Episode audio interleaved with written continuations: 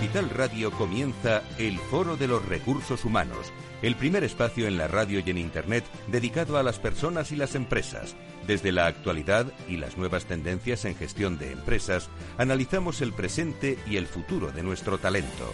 Formación, competencias, comunicación, laboral, empleo, todo sobre los recursos humanos, con las voces protagonistas de los recursos humanos en un entorno directo. Francisco García Cabello, el Foro de los Recursos Humanos, Capital Radio.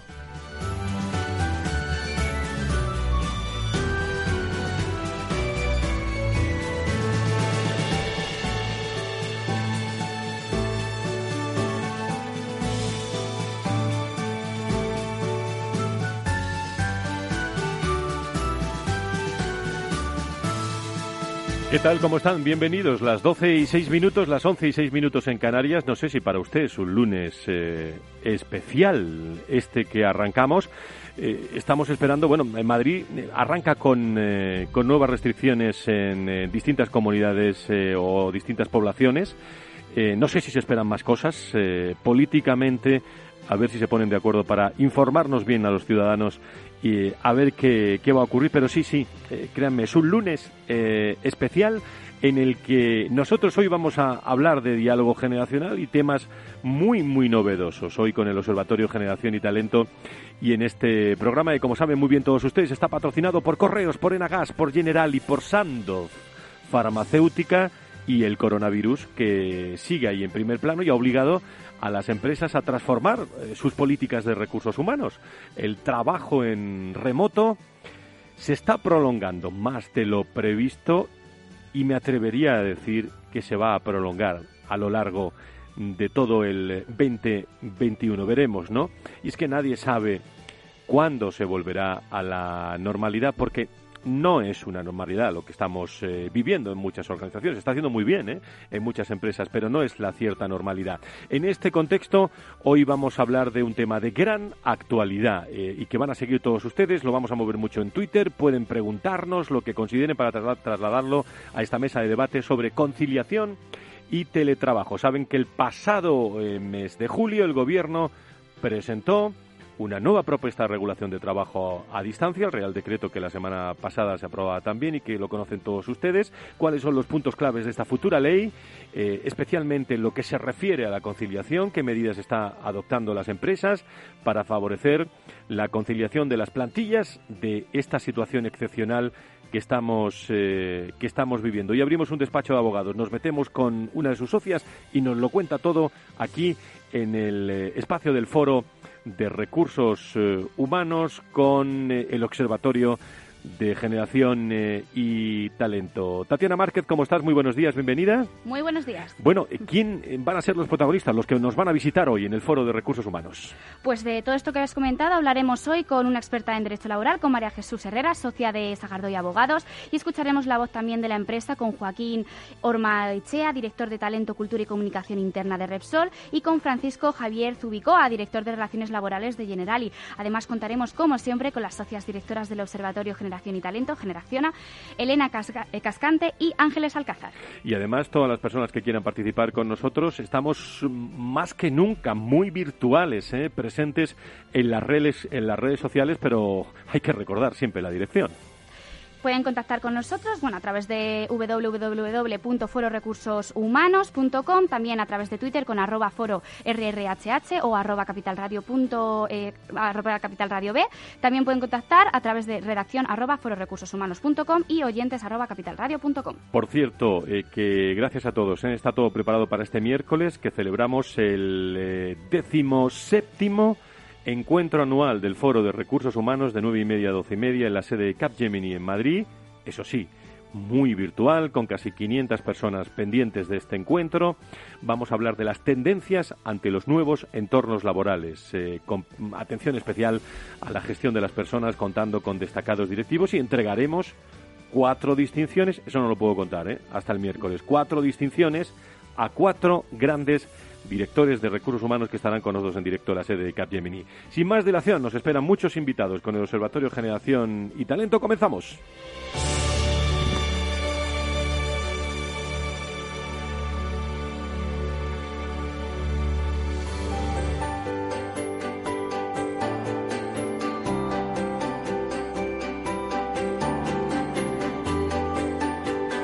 En la entrevista del Foro de los Recursos Humanos descubrimos voces y personas protagonistas que nos aportan referencias y puntos de vista claves.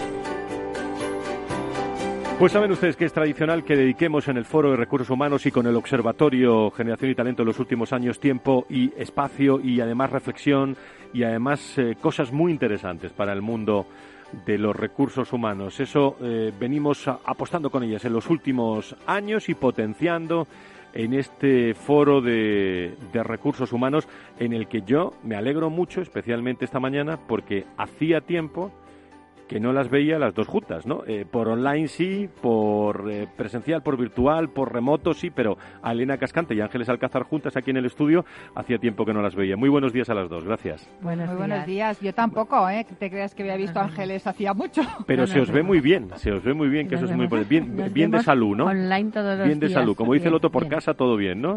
Bueno, pues eso es lo, lo importante.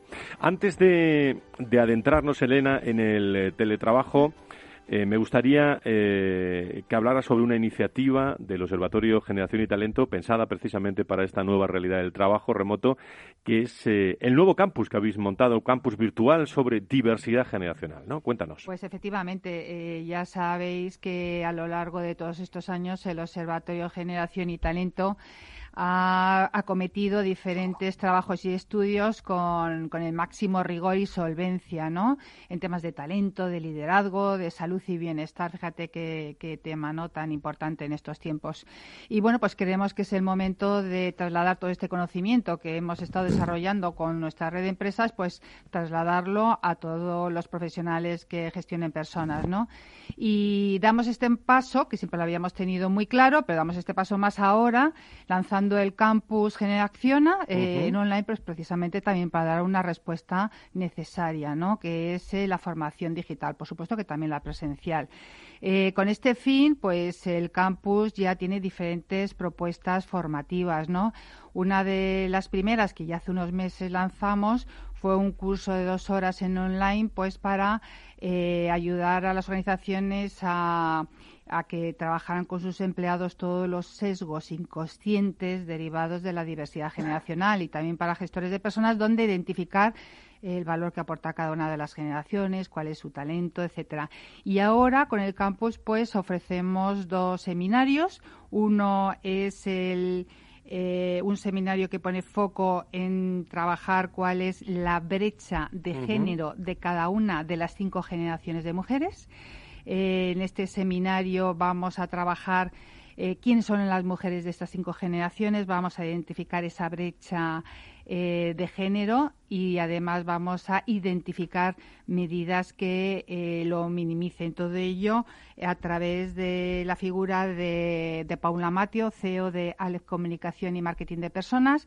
Este seminario lo realizaremos el 13 y el 15 de octubre y bueno, pues invitamos a todo el mundo que esté interesado en participar. También tenemos otra propuesta que es cómo medir y cómo desarrollar el liderazgo intergeneracional en los gestores de nuestras personas. Todo esto a través de una herramienta de evaluación de 360. Por lo tanto, también aquellas personas que participen en esta propuesta formativa van a poder identificar qué comportamientos directivos son los que desarrollan cada generación de manager. Vamos a identificar 16 comportamientos eh, directivos que están alineados a desarrollar el liderazgo transformacional, colaborativo, emocional para que los gestores de personas sepan gestionar eficazmente equipos intergeneracionales y además van a tener la posibilidad de conocer la herramienta de evaluación 360 que hemos desarrollado del Observatorio de Generación y Talento junto con Diversidad 360. Y ojo, los participantes que vengan a este seminario eh, les evaluaremos, podrán conocer la herramienta en vivo y en directo. Esto lo haremos el día 20 de octubre.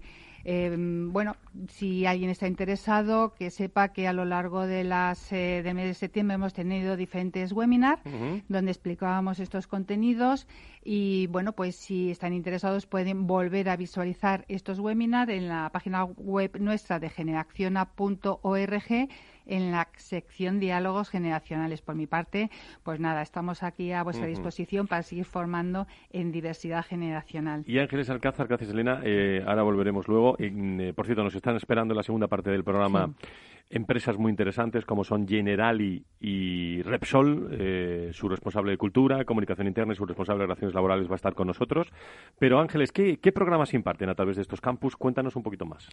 Pues mira, realmente te lo ha comentado Elena, eh, que hemos lanzado, eh, ya teníamos experiencia formativa con el, el curso de realidad generacional en las organizaciones y los dos cursos que te ha comentado Elena de brecha salarial, diversidad generacional y las competencias de liderazgo. Esos son los tres cursos estrella que estamos lanzando y te ha hecho un resumen muy apropiado de su contenido. Y ahora, bueno, pues eh, sí que ya te vamos a adelantar algo muy importante que yo creo que es eh, la primicia que traemos. Y es que tú sabes que el observatorio ha estado trabajando sobre el estudio de salud y bienestar en diversidad generacional. Hemos trabajado la parte cualitativa. Teníamos una encuesta de salud y bienestar que la hemos paralizado como consecuencia de la situación, pero nos hemos dado un tiempo y para hacer un nuevo proyecto que yo creemos que estamos entusiasmadísimas con el mismo y es que vamos a, trabajar desde septiembre a diciembre eh, dada esta situación, porque sabes que nosotros trabajamos en presencial con los directores de recursos humanos, redes de comunicación y con las personas para hacer una encuesta salud y, salud y bienestar, diversidad generacional en tiempos de COVID-19. Esta encuesta creo que va a ser un hito, no solamente por el nivel de empresas que van a participar dentro del observatorio en la misma, sino porque está, como sabéis que trabajamos con la Universidad Europea de Madrid, hay un equipo detrás de profesores, de investigadores, en el que hemos establecido que las escalas eh, para las, las preguntas que están metidas en el cuestionario tienen escalas que lo que están midiendo es la ansiedad y los problemas de salud física. Esas escalas están probadas científicamente y testadas a nivel nacional e internacional, por lo tanto tendremos una encuesta que además va a poder ser comparada a nivel internacional. Para nosotros este aspecto creo que va a ser muy importante, muy de relieve, sobre todo en este tiempo en el que toda la gente ahora en, septiembre hay esa prisa por incorporarse a las empresas, al trabajo y ha puesto de manifiesto tanto el primer estudio en la parte cualitativa como esta, en que las personas eh, hay un aspecto esencial de ellos. Hablamos de salud física, pero la psicológica, lo importante que es y la emocional. El estudio y de lo que hemos estado trabajando Elena y yo y todo el equipo ha puesto de manifiesto lo importante que es y que, y que de alguna manera eh, lo sabíamos, ¿no? Lo importante que es estar eh, eh, pendientes de los aspectos psicológicos de nuestros empleados y cómo influyen en su salud. Pero es que en tiempos de COVID todavía más. La gente tiene miedo a la incorporación al trabajo, la gente tiene miedo al transporte público, de hecho, eh, la gente hay mucho más atasco, pero sobre todo debido a que la gente no coge el transporte público, etcétera. Creo que tenemos una oportunidad en este en este proyecto, en este momento, para tener conclusiones no solamente para el observatorio, sino también a nivel nacional e internacional de los posibles resultados que obtengamos.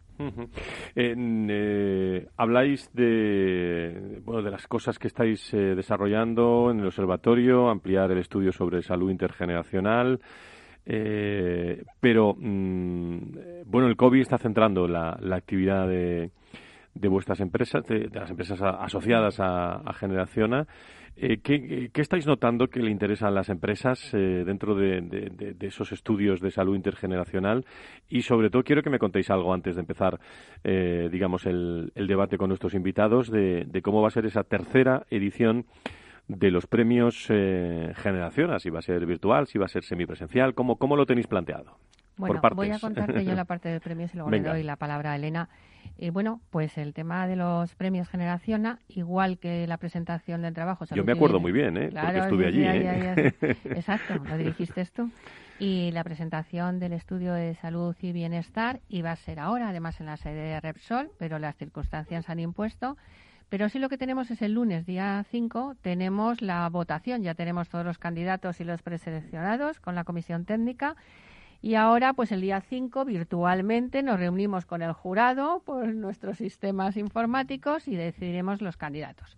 y más adelante, bueno, pues veremos si vamos a hacer un, una, una entrega de premios virtual o lo haremos en la sede de Repsol en el mes de febrero.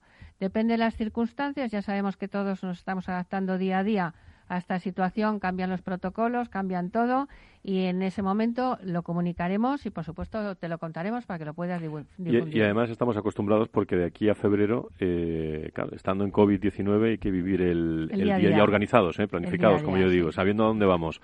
Pero mm, en el entorno un poco de, este COVID, COVID yo, digo siempre que hay muchos directores de recursos humanos que estaban aplicando muy bien esa inteligencia emocional mm. en sus equipos porque trabajar el día, el día a día sin saber qué va a pasar mañana eh, realmente, es, complicado. ¿eh? Realmente están demostrando que ellos son realmente los gestores. Sí, sí. Son los gestores de la situación. Yo, lo estoy diciendo, ¿eh? que es una oportunidad. Y mira, llevamos casi 18 años, camino de 19, eh, con, no solo con este espacio, sino hablando de estos temas. Y es una gran oportunidad, Elena, para el director de recursos eh, humanos, no solo su posicionamiento y credibilidad, sino aquello que hablábamos siempre, que está cercano al negocio, ahora es más verdad que nunca. ¿eh? Desde luego. Y una de las cosas que nosotros siempre hemos vivido en, primera persona con nuestras empresas, con los directores de recursos humanos y sus equipos, es desde luego siempre esa innovación, ¿no? el avanzar en la gestión de personas, pero no por otro motivo que para que impactara en beneficio de todos, de sus personas, de las organizaciones, de los negocios, de la sociedad en general, pero cuántas veces necesitan ese apoyo ¿no? para dar esos pasos. Eh, nuestras empresas siempre han sido muy visionarias en ese sentido. Eh, de hecho, por ejemplo, la situación que estamos viendo de salud y bienestar, fíjate hace en septiembre de 2018 se decidió que el tercer gran ciclo de trabajo del observatorio fuera precisamente el avanzar en la salud y el bienestar de sus personas. ¿eh? Lo que pasa que en este caso, lógicamente, aterrizándolo a las cinco generaciones, con lo cual iba a enriquecer todavía mucho más qué hacer ¿no? para eh, prevenir, para promocionar la salud, la empleabilidad de las personas durante toda su carrera profesional. Pero eh, desafortunadamente esta situación lo que ha venido es a poner todavía más el acento en esa visión, que ya la estábamos trabajando, que la estábamos visualizando, porque son grandes empresas saludables, la mayoría de ellas, desde luego, y desde luego ahora cada vez tienen más argumentos para, para poder avanzar en esta dimensión tan importantísima, que siempre lo ha sido, no solamente ahora, siempre, pero de esto ha venido para quedarse. Va a ser incuestionable que las empresas tienen que ser, eh, tienen que tener esa visión de, eh, de promocionar la salud de todas sus personas. Ojo, desde que se incorporan en el ámbito laboral, no solamente visualizar cuando ya tienes unas patologías determinadas, no, porque nosotros en nuestro trabajo lo que hemos visto es que podemos ayudar desde la generación Z, que son las profesionales que se están incorporando ahora al mercado laboral y que desde luego tenemos, ya os contaremos, porque hemos trabajado, ya hemos terminado el estudio, ya os contaremos en qué podemos ayudar a la generación Z, a la generación millennial, a los X, a, los baby boomers, a la generación tradicional que está saliendo ahora hacia la jubilación. Bueno, si en algún sitio hablamos de eso es aquí. ¿eh? Muchísimos retos. y afortunadamente, eh, o desafortunadamente por la situación, estos retos se ponen de mayor relevancia y prioridad, con lo cual estamos deseando poder compartir con todos vosotros todo este trabajo. Pues vamos a dedicar, eh, sabemos las novedades del observatorio desde este mismo instante y hasta la una, que finalice este programa con invitados eh, saben ustedes que el pasado mes de julio el Gobierno presentó una nueva propuesta de regulación del trabajo a, distancia. La semana pasada fue noticia el Real Decreto también, en reunión de, todos con, eh, bueno, con ese eje fundamental. Pero algunas preguntas, ¿no? ¿Cuáles son los puntos claves de esa futura ley? Eh, ¿Qué medidas están adoptando las empresas? ¿Cómo, ¿Cómo se está trabajando? Voy a saludar antes de la pausa y a situar eh, en unos minutos para luego eh, dar paso a la publicidad y mm, seguir con tranquilidad a María Jesús Herrera, que es socia de Sagardó y Abogados y que nos acompaña en los estudios centrales en, en vivo y, y en directo, ahora hay que decirlo más que nunca. Antes se decía en la radio, pero hay que decirlo más que nunca ahora. Y está con nosotros. Querida María Jesús, ¿cómo estás? Muy buenos días, bienvenida. Hola, buenos días, encantada de estar aquí con vosotros. Cuéntanos cuáles los puntos claves así por encima en, eh, en, unos dos minutos aproximadamente y luego nos vamos a la pausa y seguimos ¿eh? después de, de, la pausa para todos nuestros oyentes. Puntos claves de este decreto, este Real Decreto Ley de, de, trabajo a distancia. Bueno, pues pues puntos clave mm, son una regulación muy, muy exhaustiva eh, de la situación del, el trabajo a distancia, eh, una obligación de, establecer y acordar por escrito las condiciones del trabajo a distancia, es decir, hay que tener un acuerdo escrito del, de la prestación del servicio de trabajo a distancia y bueno una, una, una, definición bueno que ya ya se establecía ¿no? una definición concreta de, lo que se considera trabajo a distancia en cuanto a la aplicación, ya digo, de toda la normativa, ¿no? que es en un porcentaje del 30%. ¿Eh? Lo vamos luego a ir definiendo. ¿Cómo has visto, eh, sobre todo la última semana, en la aprobación del Real Decreto, cómo has visto las negociaciones que ha habido, el interés, tú que hablas con, con, empresas fundamentalmente, el interés de las empresas, ¿cómo ha caído este, este Real Decreto? Bueno, eh, era, era una norma que era esperada, ¿no? porque bueno, ya se había venido anunciando pues, desde los tiempos ¿no? de, de la pandemia ¿no? la, la necesidad, ¿no? el gobierno anunciaba esa necesidad de regular el el, trabajo a distancia. Yo he dicho, y bueno, ellas dos lo saben porque he estado en algún foro no hablando del anteproyecto y bueno, siendo crítica incluso con el anteproyecto, que bueno, eh, la necesidad regulatoria del teletrabajo eh, ha, surgido pues básicamente en una situación donde esta pandemia pues ha abocado a un uso de esta herramienta no o de esta modalidad que estaba pues verdaderamente aparcada. ¿Era necesaria una regulación tan exhaustiva? Pues yo tengo mis dudas, pero en cualquier caso vamos con ello después. Vamos a, vamos a solventar las dudas después, después de la pausa. No se vayan, muy interesante esto, ¿eh?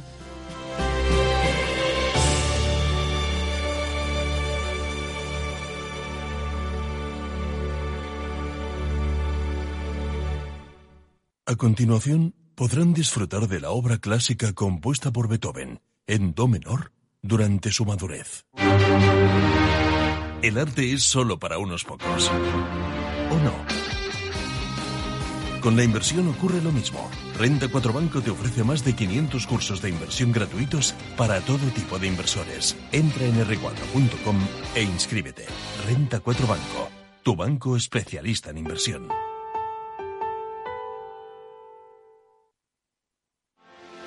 ¿Quieres anunciar tu negocio en la radio? Entra en el clubdelaradio.com. La compra es online, pero no os vamos a negar que nos encanta que nos llaméis. El teléfono, olvídate, no te vas a acordar. Entra en el clubdelaradio.com. Tu audio y tu campaña de una forma sencilla y rápida. Contrata anuncios en radio al mejor precio. elclubdelaradio.com. Escuchas Capital Radio, Madrid 105.7, la radio de los líderes. Disfruta de la mejor cocina gallega en Montes de Galicia. Todo un clásico moderno en el barrio de Salamanca. Disfruta de la variada dieta atlántica, de las mejores carnes y pescados tratados con respeto y transparencia y regados con una de las mejores bodegas de la zona. En grupo, en familia o en pareja, Montes de Galicia te ofrece el espacio perfecto en cada ocasión. Capital Radio. Aportamos valor. ¿Puede la entidad financiera trasladar al autónomo o empresa el coste del aval línea ICO COVID-19? La entidad financiera tiene la obligación de garantizar que los costes de las nuevas operaciones y renovaciones que se beneficien de estos avales se mantendrán en línea con los costes cargados antes del inicio de la crisis del COVID-19, teniendo en cuenta la garantía pública del aval y su coste de cobertura. Además, las entidades financieras deberán trasladar a sus clientes el beneficio derivado del aval público en forma en otras opciones de menores intereses o mayor plazo o más financiación o periodo de carencia del principal. Como se ha indicado, la entidad no podrá condicionar la aprobación de estos préstamos a la contratación por el cliente de ningún otro servicio o producto. Hornos San Onofre. Somos pasteleros y eso nos gusta. Utilizamos materias primas que nos hacen disfrutar y elaboramos todos nuestros productos de forma artesanal, sin sucedáneos, ni margarinas, ni grasas trans. Sabemos que las cosas buenas son importantes. Con el hashtag buscamos gente dulce. Hornos San Onofre, calle San Onofre 3, teléfono 91 532 9060 y calle Hernani 7, teléfono 91 554 3396. También nos encontrarás en el mercado de San Miguel, www.pasteleriasanonofre.com. Capital Radio, la genuina radio económica.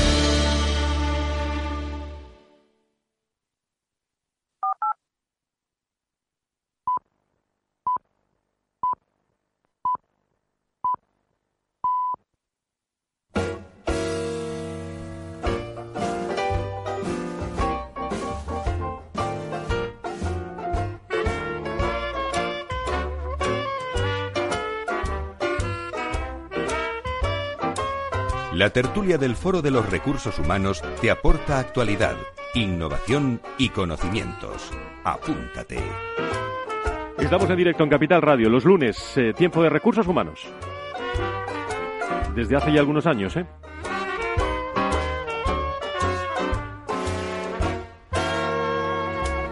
Y quiero recordar, eh, porque si no se me va a olvidar, eh, con agradecimiento a todas las personas que el próximo miércoles van a estar en el encuentro anual del, eh, del Foro de Recursos Humanos, era muy virtual. ¿eh? Este año no estamos en ESADE, este año estaremos en la sede de Capgemini, allí con, con muchos invitados, pero, pero fundamentalmente con mucha presencia virtual en ese encuentro para ver las tendencias. Y luego lo resumiremos aquí.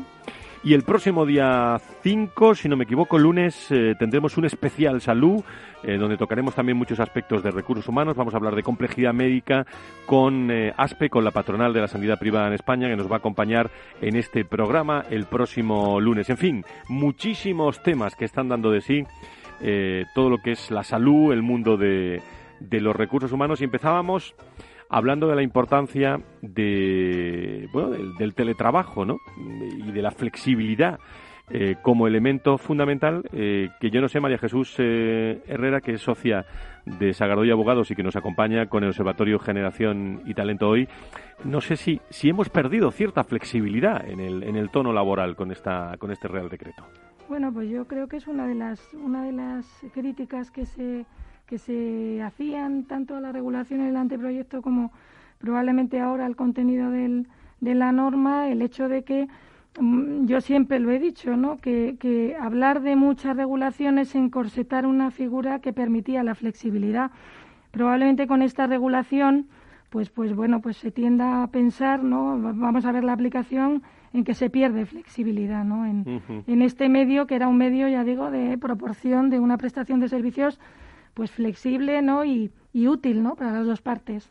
Y establece, me imagino, un marco regulatorio eh, adecuado para que sea posible esa conciliación de la vida familiar y profesional en este contexto que tanto, que tanto. Iba a decir, nos hemos quejado, sí, todo el mundo se, se queja de trabajar más con el teletrabajo. Bueno, aquí hay dos, yo creo que hay por lo menos un punto clave que me habéis escuchado también vosotras, ¿no?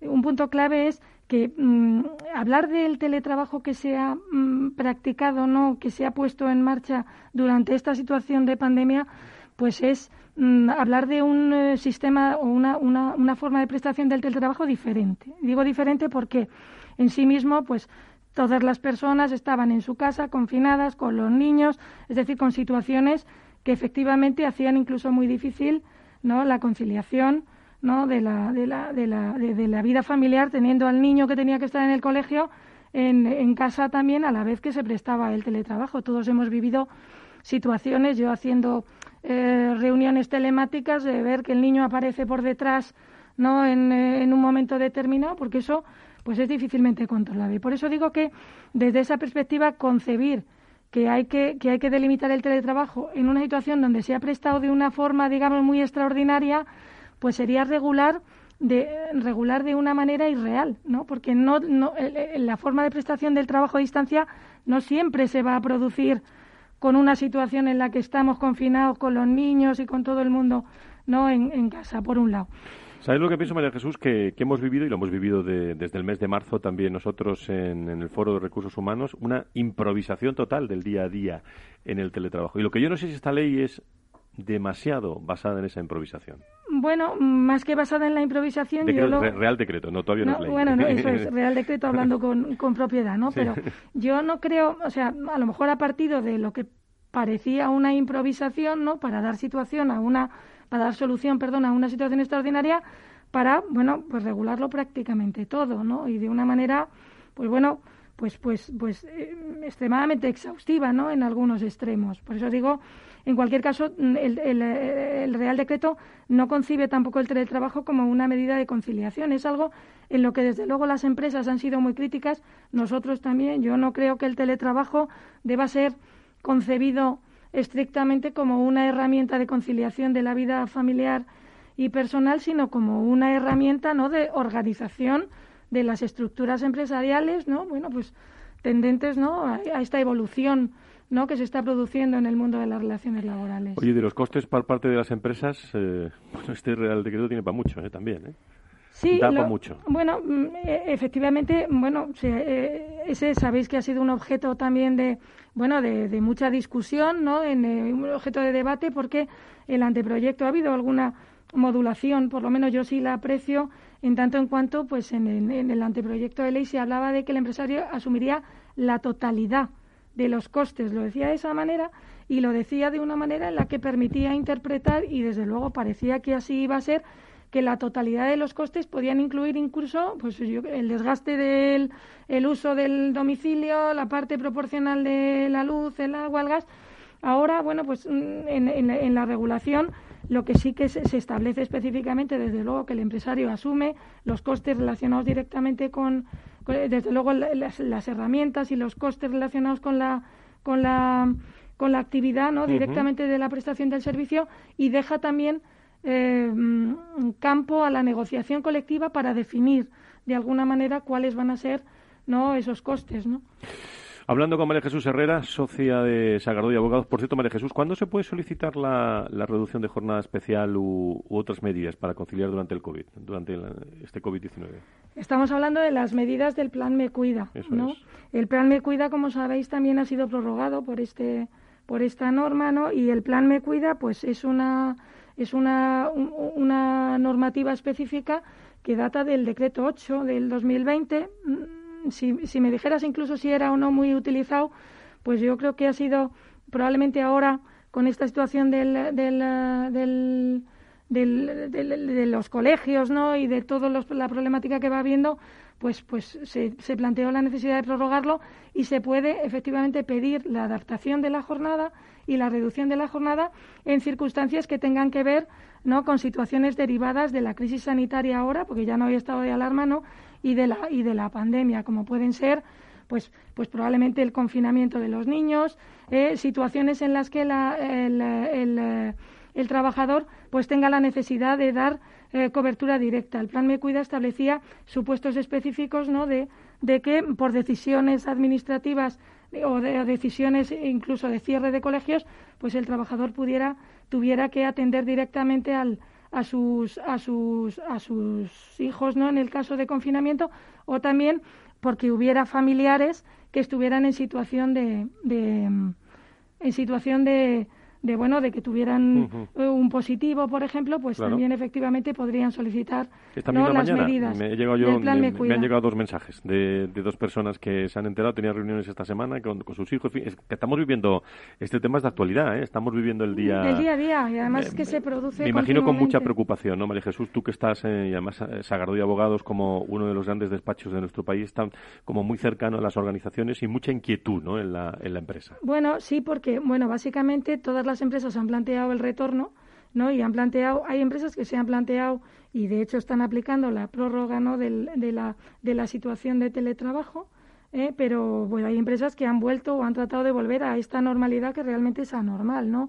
Porque todos los días hay, primero han establecido todas protocolos muy exhaustivos y muy, la verdad que muy rigurosos en, en cuanto a las medidas de prevención, pero todo el mundo se encuentra con un positivo un día que llega o otro que ha estado en contacto con un positivo y, en definitiva pues efectivamente pues esta esta vuelta a la normalidad está siendo complicada no porque mm, siempre te encuentras algún caso de un trabajador que necesita estar confinado o tiene una situación familiar que le hace pues pues el, solicitar alguna de estas medidas. Pues con Sagardo y Abogados estamos conociendo todo. Eh, te quedas con nosotros. Eh, también eh, están todo el equipo del Observatorio de, Generación y Talento con Ángeles y, Elena.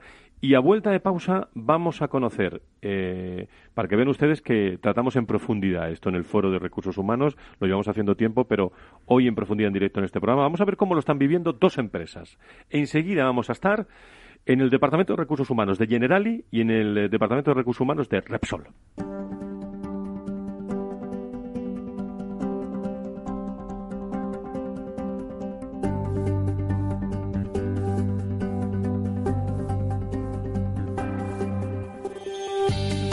Quieres saber todo sobre los recursos humanos y las nuevas tendencias en personas en nuestras organizaciones, conecta con El Foro de los Recursos Humanos con Francisco García Cabello. Pues Tatiana Márquez que está tomando nota aquí de, todo a través de las redes sociales y luego también por si llega alguna pregunta o si tiene alguna pregunta para nuestros invitados luego también a través de, las redes, pues seguro que, estamos todos muy, muy pendientes. Bueno, era la visión de Sagardoy Abogados, eh, de María Jesús Herrera.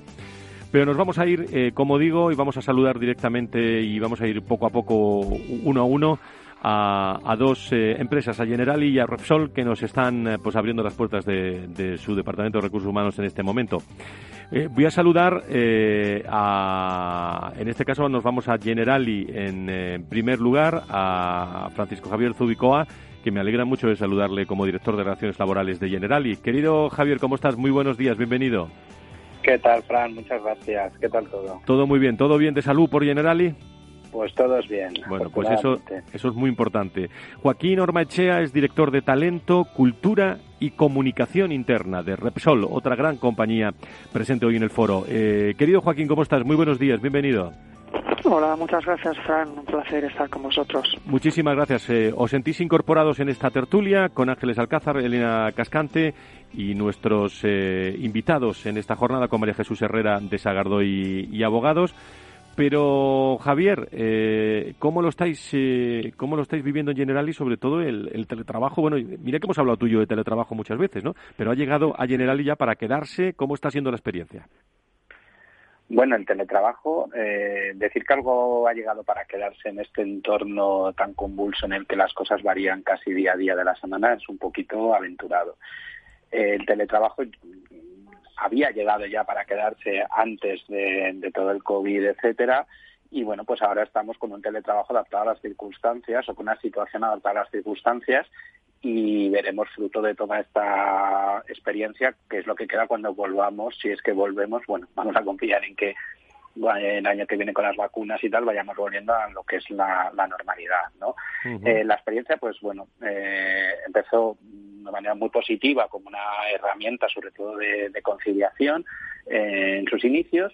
Luego se, ha sido una buena manera de sacar el trabajo durante los meses más duros del confinamiento, donde ahí tuvimos que hasta las funciones no teletrabajables estaban eh, teletrabajando y ahora tenemos una medida de teletrabajo en el cuanto a las funciones teletrabajables estamos yendo 50% de la jornada y nos vamos turbando los días que es una medida necesaria, pues un poco para eh, cumplir las normas de, distancia social en la oficina, etcétera. Y ahora mismo es una manera de trabajar, mm, bueno, adaptada a la situación y a todas estas normas de, prevención que tenemos que, cumplir y que, bueno, pues en fruto de ese paso a la nueva normalidad cuando realmente se produzca, porque ahora creo que es eh, aventurado hablar de nueva normalidad, pues iremos viendo hasta qué punto se, se consolida, ¿no? Por cierto, ¿qué, qué, mecanismos habéis puesto en marcha en Generali para favorecer, por ejemplo, la conciliación eh, y, sobre todo hay un estudio por ahí que tenemos eh, y que tenemos encima de la mesa que hace unos días eh, salió también que el 49%, me apunta el dato, el 49% de las empresas reforzará su plan de conciliación por el COVID por el COVID-19. Bueno, nosotros ya teníamos antes también de... Eso me consta que lo teníais. claro, un plan de gestión de la conciliación en el que, bueno, pues eh, se, toman todos los vectores. Eh, tienes, eh, pues, bueno, nosotros en, concreto ese modelo de CER, empresa familiarmente responsable, donde hay una voz del empleado, donde se hay una evaluación de las medidas, etcétera, y luego trabajar la, diversidad, ¿no? que es parte de lo que hacemos en el Observatorio de Generación y Talento, y lo que es importante es estar atento a todas aquellas situaciones que se puedan ir produciendo, ¿de acuerdo? Entonces, por ejemplo, en la parte de diversidad generacional y el estudio de las distintas generaciones te pueden ir apareciendo distintas eh, cuestiones de conciliación necesarias para cada generación, ¿vale? Y bueno, en concreto dentro de ese comité de diversidad, aparte de la parte generacional, tenemos un grupo específico de cultura y conciliación en el que bueno se va estudiando eh, el, tema. Ahora, de todas maneras, hablar de conciliación eh, ante el gran número de situaciones que se plantean, pues bueno, generalmente estás trabajando en este plan de teletrabajo como gran medida eh, no solo de conciliación, sino de nueva manera de trabajar y luego en función de eso pues eh, será estar atento a las posibles situaciones a las que igual no llegues con ese plan general a través de situaciones muy particulares que se van dando en el día a día. Por con el responsable de Relaciones Laborales de General, y no te vayas Javier, quédate con nosotros. Joaquín está en línea también eh, como director de Talento, Cultura y Comunicación Interna de, Repsol. Y en Repsol, ¿cómo lo habéis vivido, Joaquín, todo, todo este COVID-19, todo el teletrabajo? ¿Cuál es tu visión, eh, resumiendo?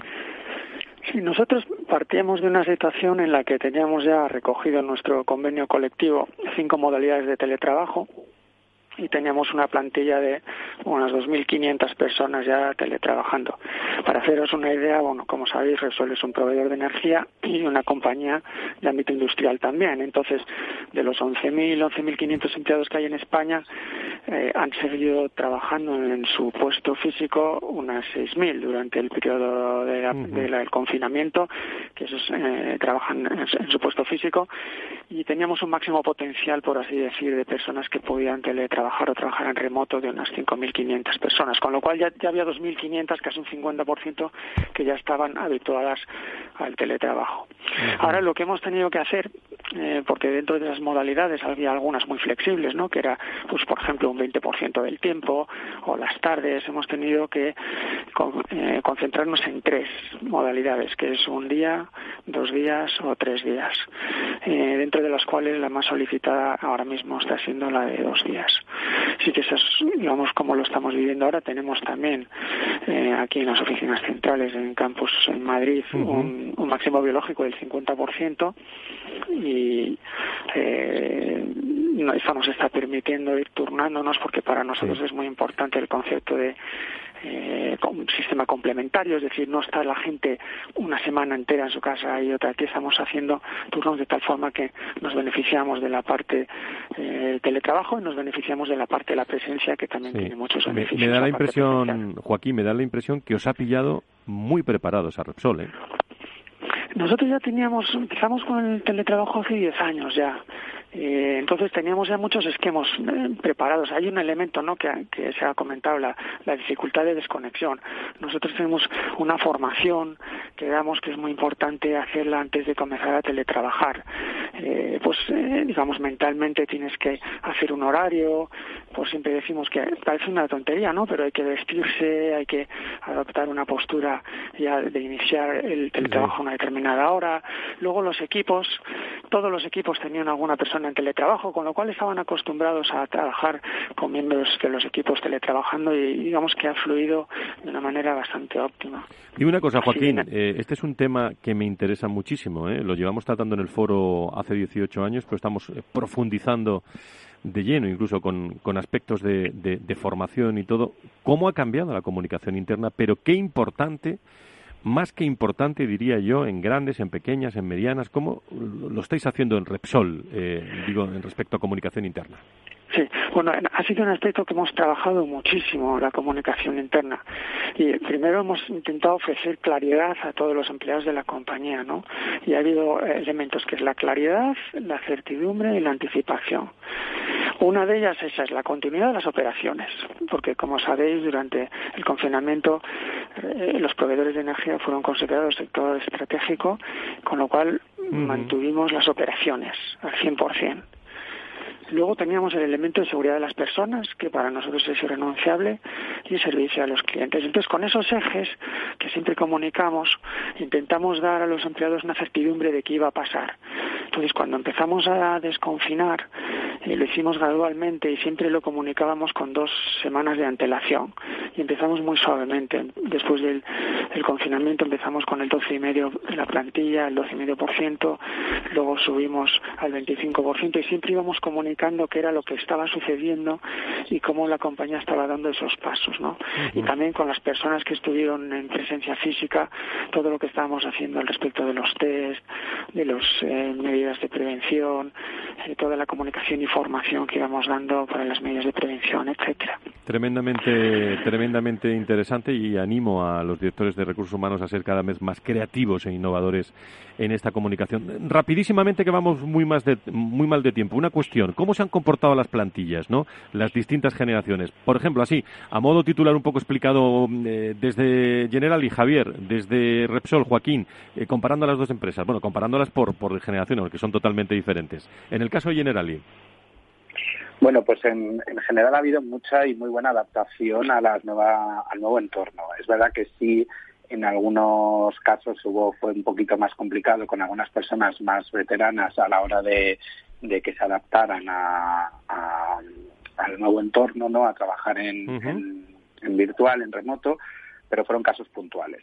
Y luego pues sí que ha habido más dificultades de complicación, o sea, de, conciliación en aquellas personas que han tenido hijos a cargo, pues bueno, pues que tenían que, era una cuestión paralela, ¿no? Lo que comentaba María Jesús, de estar atendiendo a los hijos y ayudándoles a que hicieran las, las labores del colegio a la misma vez que estaban trabajando, ¿no? Con lo cual eso era lo complicado y aquellas personas pues que bueno pues tenían que atender a, a personas mayores, pero en general la adaptación, salvo algunos casos más puntuales en las que hacen más veteranas, ha sido de, de mm, buena adaptación a la, a la, a la nueva manera, ¿no? al nuevo entorno. Y en el caso de Joaquín Repsol, te pido brevedad, por favor, Joaquín. Sí, sí, nosotros habíamos hecho una inversión en tecnología muy fuerte, en digitalización, y los sistemas ahora cada vez son más fáciles de navegar, más fáciles de usar. Entonces, desde ese punto de vista, no hemos percibido diferencias generacionales en el uso de los sistemas para poder teletrabajar. Y luego, efectivamente, eh, como comentaba mi compañero eh, de Generali, pues hemos tenido situaciones pues más difíciles para el teletrabajo por circunstancias familiares, etcétera. Pero desde el punto de vista de uso de sistemas y adaptación, hemos tenido un proceso muy, muy, muy fluido. Muy bien, pues estamos con las opiniones en directo ¿eh? en el Foro de Recursos Humanos de Repsol, de General y Observatorio de Generación y Talento. Eh, María Jesús, desde Sagardoy, eh, como estamos en la recta final, en prácticamente dos minutos ¿no? que nos queda para tu, intervención, algunas pautas, algunas formas de, actuar, algunos consejos para las organizaciones. ya sé que, que, que, estamos empezando con esto. El Real Decreto está ahí, pero ¿cómo lo están viviendo las empresas y sobre todo algún algún consejo desde, desde tu despacho? Bueno, yo, las empresas lo están viviendo, mm, digo, con, prudencia en el sentido de, bueno, a la espera de la norma, pues eh, habrá que aplicar la norma y efectivamente, digo, en los en los términos en los que en los que la misma se establece, ¿no? Pero mm, a partir de ahí, pues el teletrabajo que sí ha venido, parece que para quedarse, ¿no? En, en, en este formato, ¿no? Y con esta con este desarrollo normativo, pues es una, una, cuestión ahora de, de, de, adaptarse y adaptar ¿no? la situación. ¿En qué medida? Pues evidentemente pues mm, cumpliendo las pautas, ¿no? Se necesita, es necesario el teletrabajo, hay que invertir en tecnología, pues habrá que invertir en tecnología.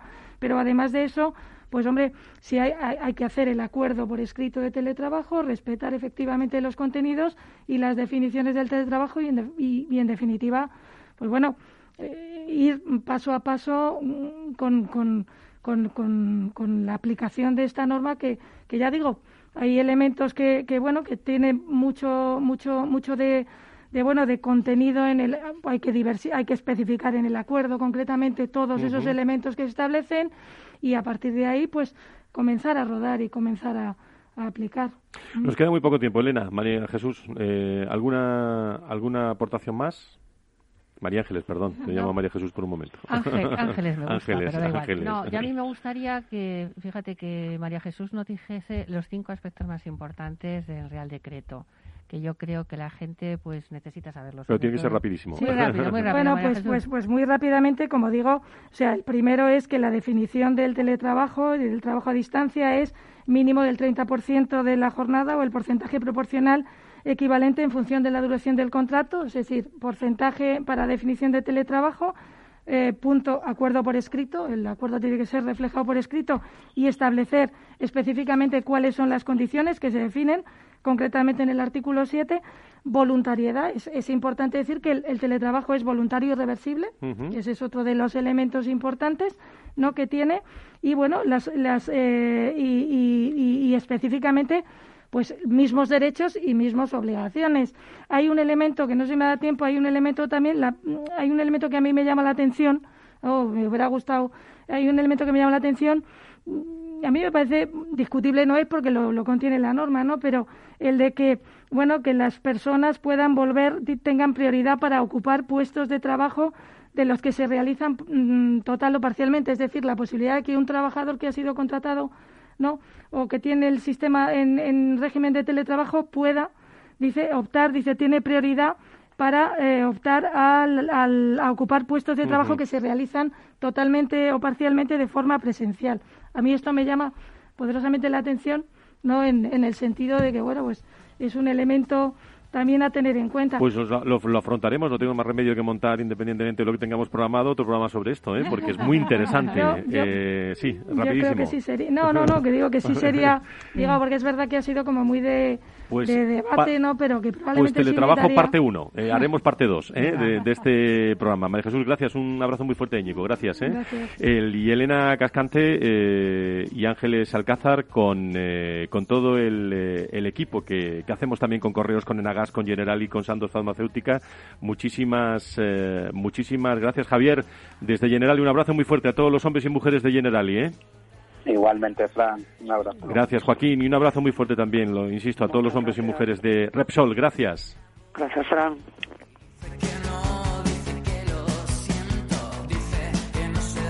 Bueno, pues mira cómo vuelo es el título de Miss Cafeína con el que acabamos hoy en este tono musical del Foro de Recursos Humanos. Con Félix Franco, con Tatiana Márquez, con todo el equipo de producción muy pendiente de las empresas, muy pendiente de las personas. Nos escuchamos y nos vemos el próximo miércoles en el encuentro anual del foro y el próximo lunes programa especial eh, sobre complejidad médica. Hablaremos mucho de personas también, de profesionales aquí con todos ustedes y con ASPE, la patronal de la sanidad privada en España. Que sean felices eh, y mucho ánimo y mucha salud, eh, que eso es importante.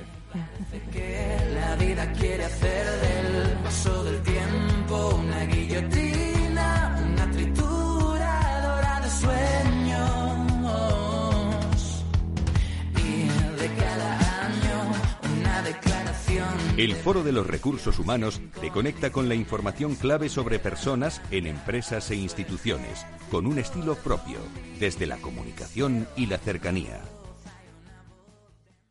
Cuando un gestor te habla con terminología demasiado compleja, es porque no puede permitirse decir las cosas así de claras. En Finanbest solo ganamos si tú ganas primero. O lo que es lo mismo, en Finanbest, si no sumamos, no restamos. Conoce todas las ventajas del Result Investment. Tienes mucho que ganar. Finanbest, tú ganas. Capital Radio Madrid 105.7 Disfruta de la mejor cocina gallega en Montes de Galicia. Todo un clásico moderno en el barrio de Salamanca. Disfruta de la variada dieta atlántica, de las mejores carnes y pescados tratados con respeto y transparencia y regados con una de las mejores bodegas de la zona. En grupo, en familia o en pareja, Montes de Galicia te ofrece el espacio perfecto en cada ocasión. ¿Sabes cuál es el mejor dial para escuchar Capital Radio? Tu móvil. Ya tienes disponibles las versiones de iOS y Android de Capital Radio. Y si quieres escucharlas en tu coche, lo tienes muy fácil. Empareja el Bluetooth de tu coche con tu móvil o tableta, entra en la app de Capital Radio y ya lo tienes. Escucha Capital Radio en digital. Y si te preguntan qué escuchas, no lo dudes. Capital Radio.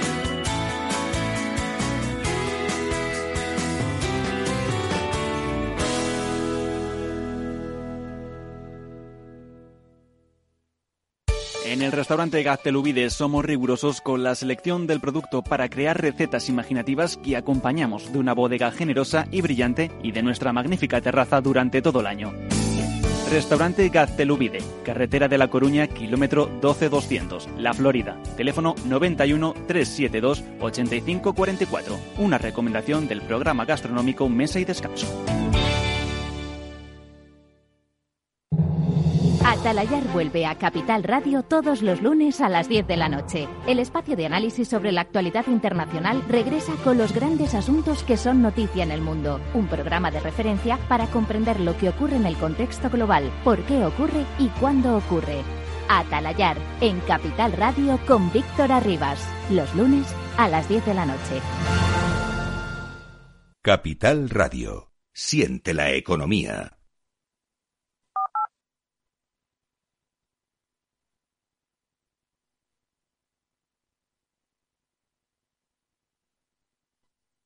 Capital Radio Madrid 105.7 Los robots escuchamos Capital Radio. Es la radio más innovadora. Oímos a Saragot con Luis Vicente Muñoz. Ahí le has dado. Esto es Capital Radio. Di que nos escuchas.